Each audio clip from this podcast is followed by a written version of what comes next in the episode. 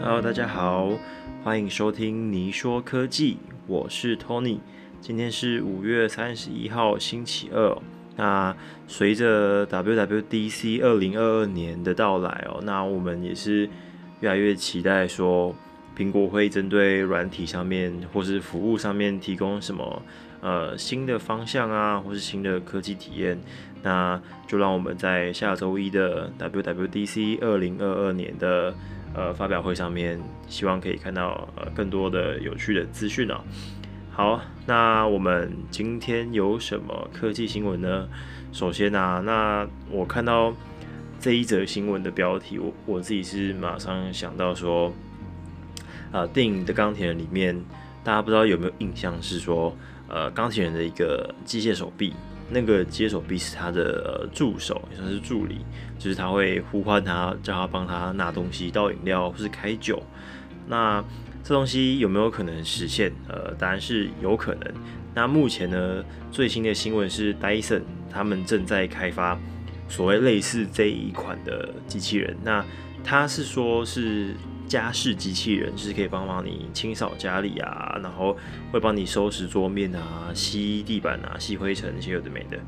那这个是什么时候透露出来的消息呢？是在前阵子的在费城举行的国际机器人会议里面哦。那 Dyson 的官方啊有透露正在开发可做家事和其他工作的设备。那我们从 Dyson 发布的影片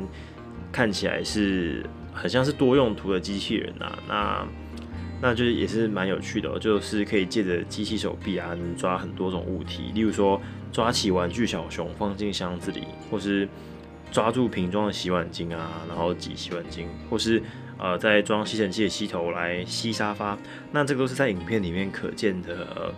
蛮有趣的一个功能啊。那也希望说这个东西能够真的普及，然后让大家都可以用到呃这么方便的机器人，我自己是蛮期待的。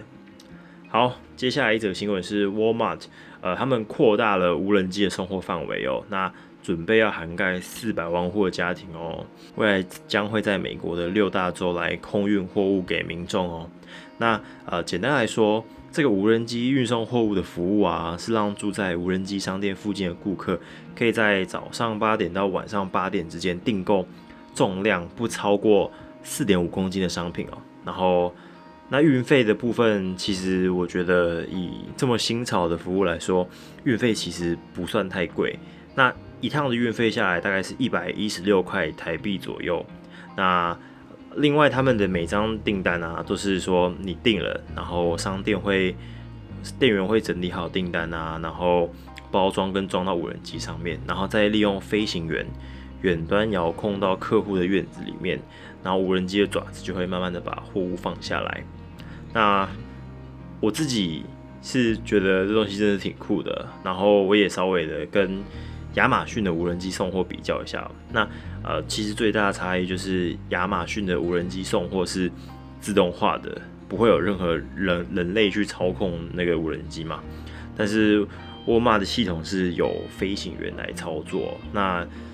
这些也是一个缺点，就是说它会让这个服务没有办法快速的在各地部署吧。但法律有要求说。无人机在飞行的时候要保持呃操作员的视线范围，也就是说，如果你要建置这个无人机的送货服务，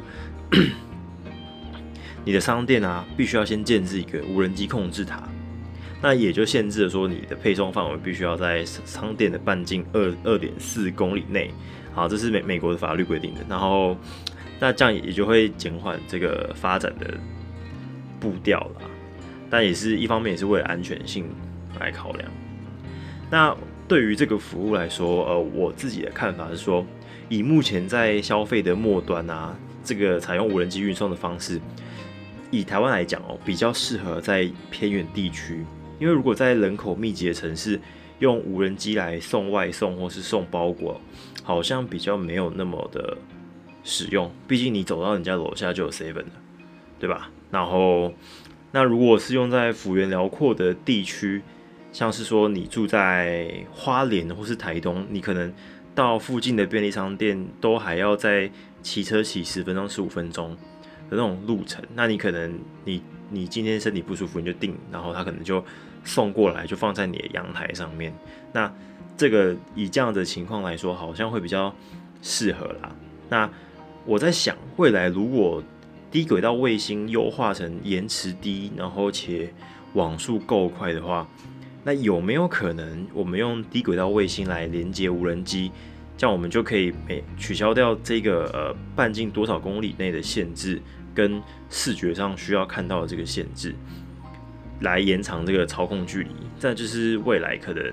呃通讯技术上面还需要再加强的部分吧。那大概是这样，这是我对于这个 Walmart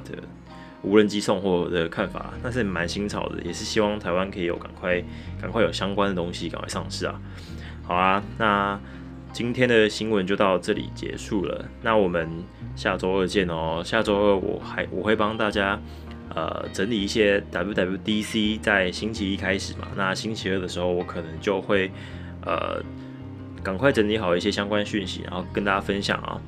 那我们今天节目就到这里喽，大家再见，拜拜。